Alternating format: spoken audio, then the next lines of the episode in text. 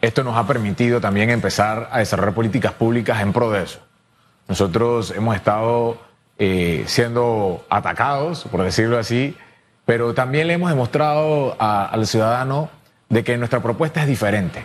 Fuimos los primeros del partido en quitarnos el fuero. Eso significa de que nosotros no tenemos nada que temer, eh, que nosotros queremos dar el ejemplo, que somos una, una, propuesta diferente. Y ese es el mensaje que queremos mandar, de que, de que realmente hay una generación dentro del partido que quiere hacer las cosas diferentes y que entendemos que hoy el ciudadano tiene muchas cosas que exigir. Es decir, que los demás candidatos a diputados a los distintos cargos de elección popular en San Miguelito no se han quitado el fuero electoral. Le pregunto algo, ¿usted en medio de la veda electoral eh, ha regalado bicicletas? No, nosotros no hemos regalado bicicletas, no hemos regalado, eh, no ha sido nuestra política eh, durante nuestra campaña. Nosotros nos hemos enfocado en, en caminar el distrito, en poder entender las necesidades que tiene nuestra población. Yo creo que eso es lo más importante. Antes de desarrollar políticas públicas, lo más importante es entender cuáles son las necesidades. Y te digo muy rápidamente, en San Miguelito, una de las, de las cosas que más le afecta al san migueleteño es el costo de la vida. Sí. El costo de los medicamentos, la falta de empleo, que es el número uno, es la falta de empleo, que al mismo tiempo cuando tú ves que muchachos entre 18 y 25 años, el 60% ni trabaja ni estudia, y yo les digo, oye, ¿y, qué tú estás haciendo? Es que y para mí ir, al INADE me queda muy lejos, no tengo dónde capacitarme. Y o el IPSE, que también está por allá, por el sector este. Así es, y nosotros creemos que San Miguelito, uno de, uno de cada diez personas de este país vive en San Miguelito. ¿Cómo es que San Miguelito no tiene centros de formación para todos los jóvenes que, que viven en estas áreas? ¿no? ¿Usted cuántos años tiene, señor Oliva? 38 años. 38 años. Todavía entra en la gama de los millennials. Acabamos de conversar con otro millennial Ustedes son expertos en encontrar oportunidades, en innovar, en desarrollar. Eh, de llegar usted a la Asamblea Nacional de Diputados, porque ahorita en un ratito quiero hablar de tres proyectos que he visto por ahí que usted ha estado mucho promoviendo, eh, ¿qué haría específicamente para acercar la innovación y la información a los jóvenes? O sea, porque lo puede hacer a través de leyes.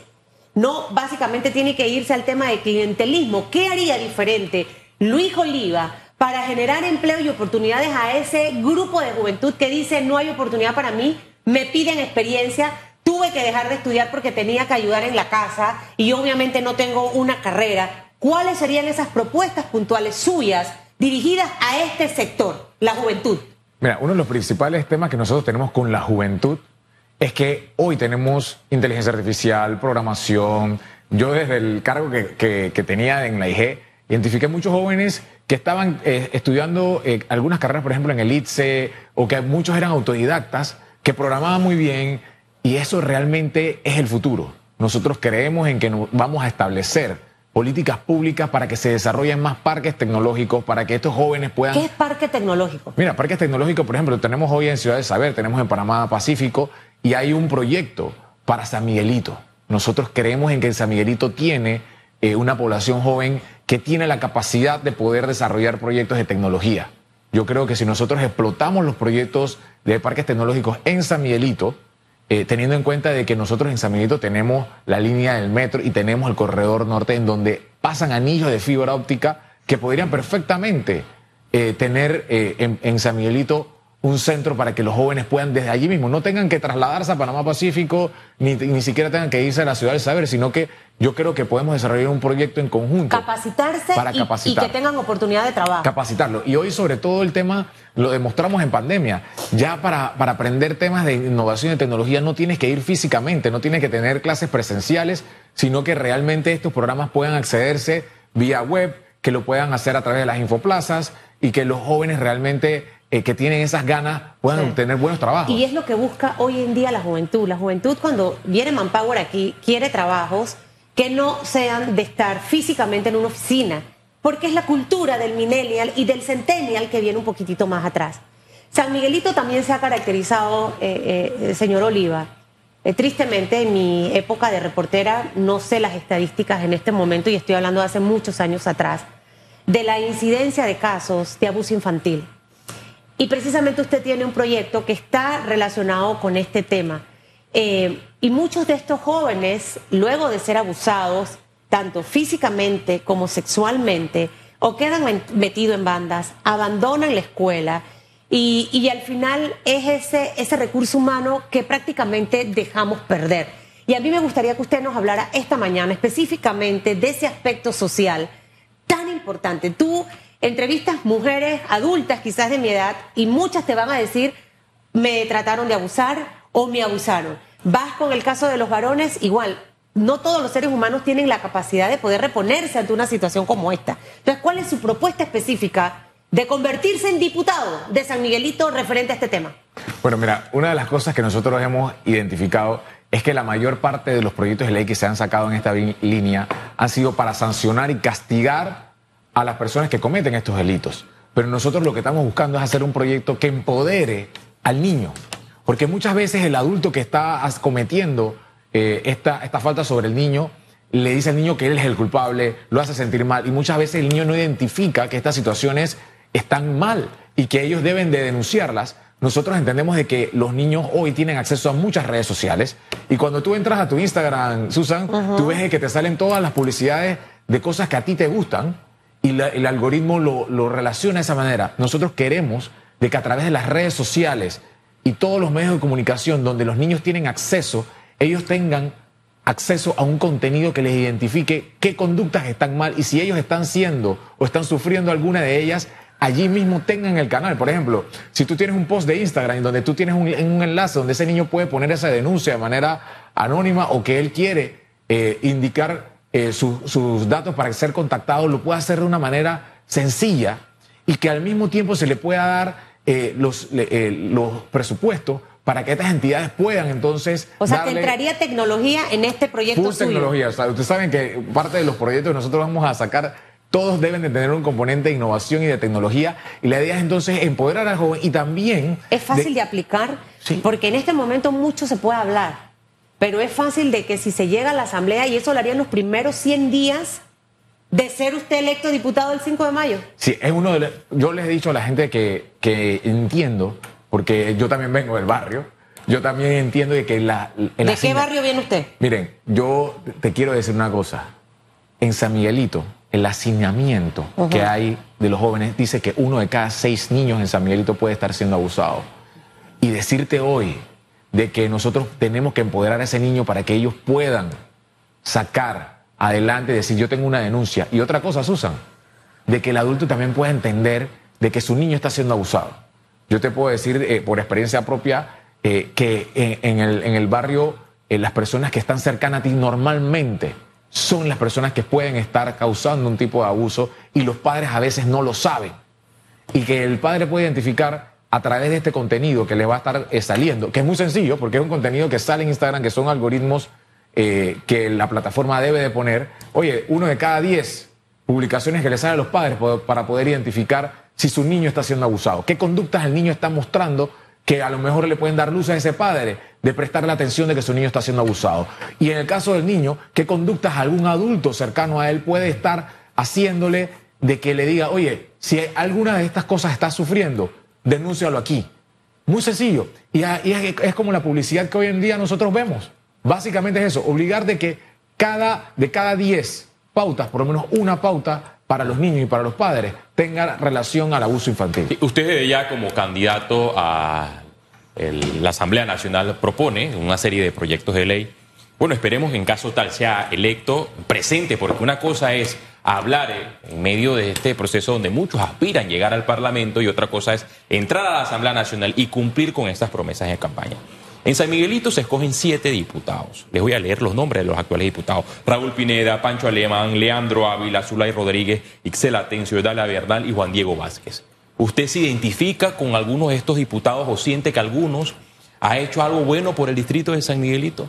Mira, yo quiero marcar un, antes y un después en San Miguelito porque puedo decirte que la línea de algunos es hablar mucho, eh, exteriorizar mucho las necesidades, pero al final no se ven en el territorio. Y hay otros eh, que tienen mucha presencia en el territorio y están tratando de, atender las necesidades quizás sin, sin poder establecer políticas públicas. Pero ¿qué pasaría un candidato híbrido?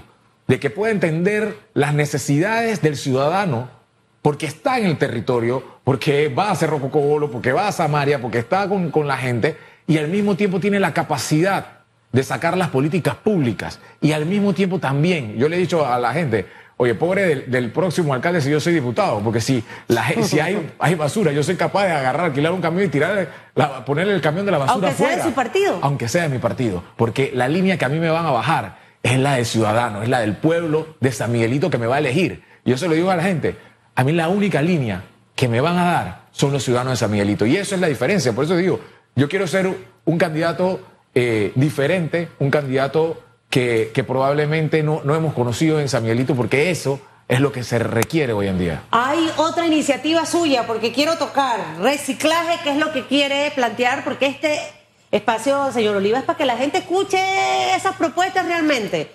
Y la del enfriamiento, ¿a quién va a enfriar? Mira, esa es una política pública. Mucha gente no entiende a veces por qué las instituciones los procesos se retardan, porque las instituciones muchas veces hay mucha burocracia. Es que tenemos a veces en las instituciones gente que está defendiendo los intereses de empresas privadas. Y porque muchas veces vienen de la empresa privada y son puestos allí por eso, y en otras ocasiones salen de allí para la empresa privada porque le prometieron de que una vez salieran del gobierno de, de haber defendido los intereses de esa empresa, los contratan. Esta ley lo que va a buscar es que las personas no puedan haber trabajado, si son cargos de mando y jurisdicción, en una empresa que contrate con la institución que él va o que tenga algún, algún tipo de... ¿Cómo sería? Vamos a poner un ejemplificarlo conmigo. Que yo trabaje dónde y después, para poder tratar de entender porque estoy como medio enredada. Sí, por ejemplo, si tú vas a tener un, cargo de jefa de compras, por ejemplo, en una institución, y tú eras jefa de compras en Metcom, tú no podrías trabajar de jefa de compras en una institución en el Estado, porque tú, tú vas a contratar con la empresa de la cual vienes. Si tú antes vendías desde Metcon y tú vas ahora a ser la que compra, le vas a comprar a Metcon. Es la misma cosa que, que nosotros queremos establecer. No puedes tener un cargo que tenga una relación con el puesto que tenía al menos dos años antes de tener el puesto. Sería relación de cargo más no experiencia y trayectoria. Exacto, Porque una cosa distinta, por ejemplo, es que yo tenga una maestría en, en, en administración y compras, contrataciones públicas pero no vengo de haber desempeñado el puesto en algún en alguna oficina privada. Esa sería la diferencia. Exactamente. Y por ejemplo, igual, si tú eres jefa de compras en una entidad del gobierno y ahora te vas a ir a jefa de compras de una entidad a la cual tú le contratabas dentro del gobierno, tampoco lo puedes hacer en los próximos dos años. Ese proyecto de ley en algunos países le llaman ley de enfriamiento porque te enfrías dos años previo o posterior. Deberíamos enfriar a varios políticos también con eso. Así es. Entonces, piénsalo, piénsalo, métale mente. Básicamente, eso es lo que nosotros queremos hacer porque muchas veces hay gente dentro del gobierno defendiendo los intereses de empresas privadas. Y eso es lo que queremos evitar. Reciclaje, tema de reciclaje. Mucho se habla de eso. Tenemos en este momento la problemática del vertedero eh, algunos piensan, el alcalde de Chorrera, que Panamá puede hacer un relleno sanitario. Mayer Mirachi lo ve hacia otro punto. Necesitamos políticas de reciclaje un poco más eh, eh, aguerridas, porque nos hemos quedado como cortos. ¿Hacia dónde va esa iniciativa suya, señor Oliva, para que nos lo diga esta mañana? El mundo va hacia la eliminación de los vertederos. La basura debe, del 100% de la basura, debe de poder generar algún tipo de ingresos dentro de lo que se llama la economía circular. Nosotros tenemos buenos ejemplos aquí, empresas cementeras que están utilizando la, basura orgánica, casi todo el, componente de la basura para poder generar productos. En el caso del cemento, que es necesario, mucha gente no sabe. Nosotros generamos tantos desperdicios, tantos residuos, que pudiéramos tener cuatro, plantas de cemento en Panamá. Entonces, no entendemos de que si nosotros hemos tenido más de 192 mil toneladas de plástico, solamente plástico, el año pasado, eso equivale a más de 2 mil millones de dólares. Entonces, cuando tú agarras y ves un pataconcito de San Miguelito y tú identificas de que ese pataconcito hay plata, ¿cómo le llevas ese dinero a la gente? Porque la gente dice, es que para mí reciclar, yo necesito comprar cartuchos, tengo que tener, eh, eh, tengo, que tener los, eh, dispositivos para poder guardar la basura. Y eso cuesta plata. Nosotros hemos hecho un proyecto que se llama Miguelito Sostenible, en donde empezamos en las finales de noviembre en donde el dinero va a la comunidad. Enlazamos a través de una plataforma a las recicladoras con la comunidad y cada bolsa de basura tiene un código de barra. Y ese código de barra enlaza a la persona con la recicladora. Todo lo que la persona eh, pone en ese cartucho, eh, ya sea plástico, se le deposita en la cédula. Imagínate tú. Para que ella pueda comprar, hacer su súper. La idea es que después. Eh, Eso como, como funcionaría como, o sea, que la aplicación ya es conocida, porque algo como el bono solidario que con tu cédula tú ibas y cobrabas. Hace muchos años, la primera vez que tuve la oportunidad de poder ir a Europa, estoy hablando probablemente hace 15, 16 años, ya la gente en Europa tenía sus depósitos de el aceite, todo lo que es aceite de cocina, etcétera, etcétera, y el otro. Y ahí mismito, eso te iba anotando los puntos que quedaban en tu tinaco de lo que se había llevado el carro recolector. O sea, otros países están años luz en comparación a Panamá. ¿Cree que tenemos primero la disposición de otros políticos? Porque no solamente bastaría con que usted presente la ley, señor Oliva, necesitamos un alcalde metido en el tema, a un director de la autoridad de aseo metido en el patín y por supuesto un presidente de la República, sacarle plata a la basura y que le caiga al bolsillo al panameño. Eso sería fabuloso. Totalmente. Y te digo de que los resultados ahorita, el proyecto acaba, el, piloto acaba el 31 de enero. Ellos, la comunidad decidió de que no querían que se les depositara cada uno de los ciudadanos, sino que fuera para las mejoras de un parque que ellos tienen. Entonces la recicladora le va a pagar directamente. Entonces esto es, el proyecto básicamente es enlazar al ciudadano con las recicladoras que son las que pagan y así nosotros vamos a permitir que el ciudadano dice, yo no voy a sacar mi, mi basura hoy a la calle porque el camión no pasa hoy. Porque si yo la saco a la calle alguien me la va a llevar y me van a quitar la plata. Entonces yo cuando el camión va a pasar yo le entrego porque yo quiero que ese dinero me caiga a mí para yo hacer mis compras. La idea es que hayan dispositivos, que hayan eh, lugares en donde ellos puedan, en, el metro, en, el, las paradas de buses, poder depositar estos desechos y que se le cargue para poder eh, montarse en un metro, montarse en un bus. Aparte del problema de la recolección de la basura en el distrito de San Miguelito, este distrito, que es sumamente importante, atraviesa por otro problema social, tema de la inseguridad, la delincuencia, el crimen organizado. ¿Qué se puede proponer desde la Asamblea Nacional en coordinación con la alcaldía de San Miguelito para disminuir y también eh, con eh, la ayuda de la Policía Nacional disminuir los índices de violencia. En San Miguelito lo que hemos visto en los últimos años son altos reportes de homicidios. Es más, autoridades como el presidente del Consejo Municipal eh, asesinado, militantes de su partido, el Partido Revolucionario Democrático, asesinados como el, subdirector de registro público. ¿Usted no le preocupa esto? Como político, ¿no le preocupa caminar por las calles de San Miguelito en medio de tanta inseguridad? Mira, yo lo que te puedo decir es que cada día que yo camino en San Miguelito, estoy caminando en las áreas más vulnerables. Me encuentro con muchos jóvenes que necesitan una oportunidad, que me han dicho, mira, yo he estado detenido, acabo de salir y necesito una oportunidad de trabajo cuando yo me acerco a la empresa privada, porque San Miguelito hay muchos comercios, encuentro de que mucho del personal que trabaja en las empresas no vive en San Miguelito. Y cuando yo le pregunto a los empresarios, ¿por qué tú no contratas personas a San Miguelito? Es que no tienen las, las capacidades para poder contratarlo, las mínimas para poder yo contratar en mi, en mi negocio a una persona de San Miguelito. Una de las cosas que nosotros vamos a hacer mucho énfasis es en la capacitación de las tareas mínimas. Por ejemplo, para una cajera, para un estibador, para un vendedor que ellos puedan tener eso y puedan ser contratados dentro del distrito. Porque yo le digo a la gente, dentro de San Miguelito no hay que salir, hay muchos negocios. Tenemos que crear las capacidades y estamos haciendo un proyecto, quiero adelantar de esto, en donde todas las personas que nosotros formemos en este centro que estamos creando, los empresarios se comprometen a contratar el 50% por lo menos de las personas que nosotros vamos a formar. Y esto lo estamos haciendo sin ni siquiera haber llegado a la asamblea. Una vez lleguemos a la asamblea vamos a, incentivar a través de un proyecto de ley que permita de que los jóvenes entre 18 y 25 años primero puedan tener su primera oportunidad es decir, usted va a trabajar muy a la mano con los empresarios. Así es. Bueno, ese, ese mix de empresa, empresa pública privada y el día que va a sacar el app para adelgazar, usted me avisa para mandárselo a varios que hágalo gratuito yo. me encontré a alguien en San Miguelito que me mostró, llevaba 25 libras. Y yo, le digo, préstamelo para acá y lo llevaba muy bien. Tremendo caso Tengo varios que tienen que ir para allá, caramba. Sigan el ejemplo del señor Oliva, que sí se puede. Que le vaya bien. Mira, esta es mi varita mágica para que sepa, ¿eh? Que le vaya muy bien. Clink, clink, clink.